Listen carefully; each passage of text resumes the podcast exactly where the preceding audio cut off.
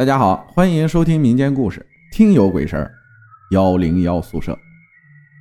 分享故事的朋友叫小峰，他说：“你好，我经历过一件事儿，而且就算现在过去快二十年了，每当想起来还是觉得无法解释。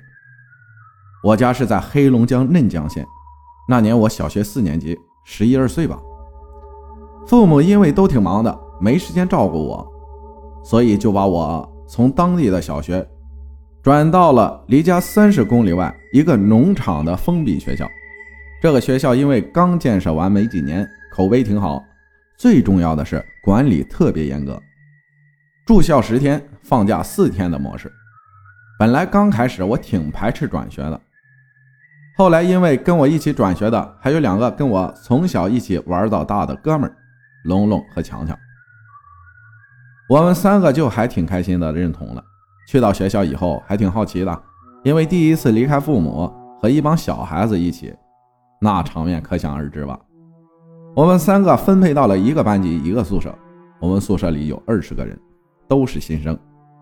床和床是紧挨着的那种上下铺。我跟龙龙和马强挑选了一个进门左手边下铺的三张床。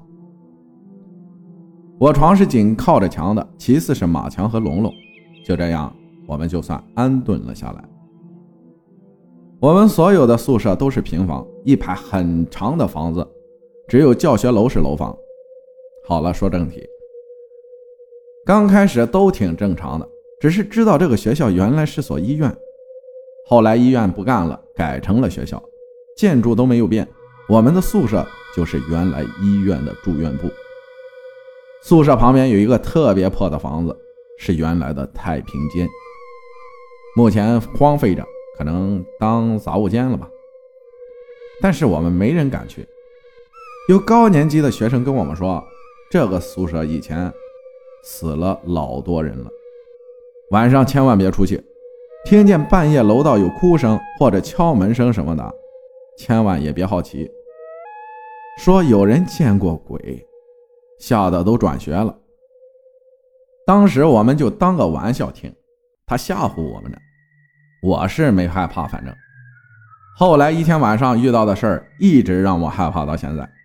那是一个挺正常的晚上，玩玩闹闹后熄灯就都躺下睡了。我睡觉呢，从来不起夜的，一觉到天亮的那种。可是那天晚上，我迷迷糊糊听见有声音。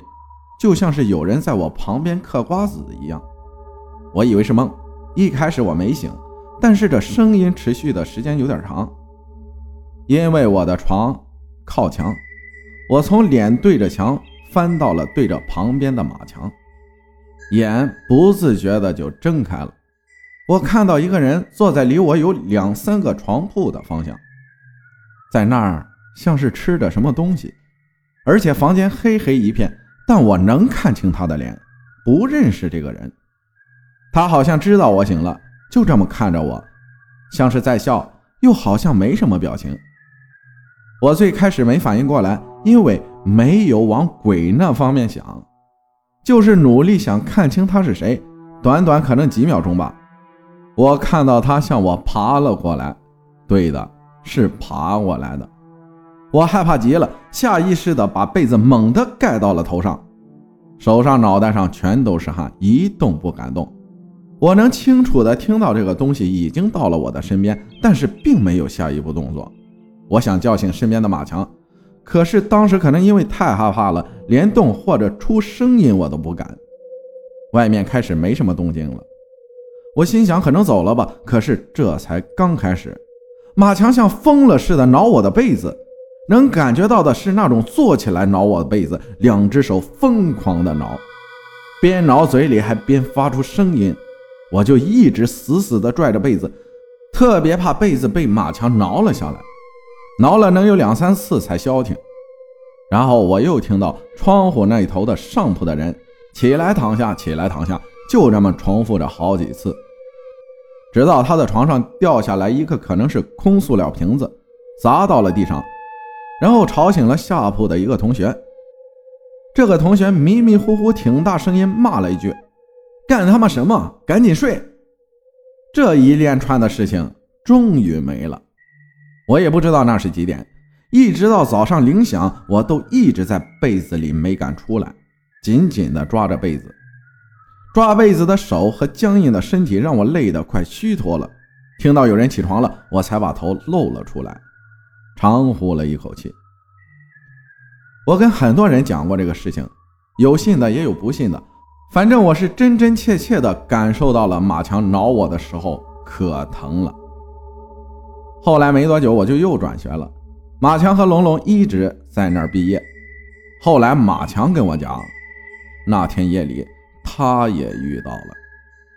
就在发完这个故事的时候，我还特意给挠我的那个马强打了个电话。我说：“你还记得这个事儿吗？”他说。当然记得了，不是说我挠你了吗？感谢小峰分享的故事。上期故事评论后浪翻江说期待三爷的故事，我们幸福的生活都是他们用生命换来的。愿中国无战争。还有幺七六六说的是谢谢阿浩带来的故事，谢谢为国捐躯、为国奉献的先辈们致敬。所以有的人可能说听故事是为了听恐怖。但是有的人听的是故事里的意义。感谢大家的收听，我是阿浩，咱们下期再见。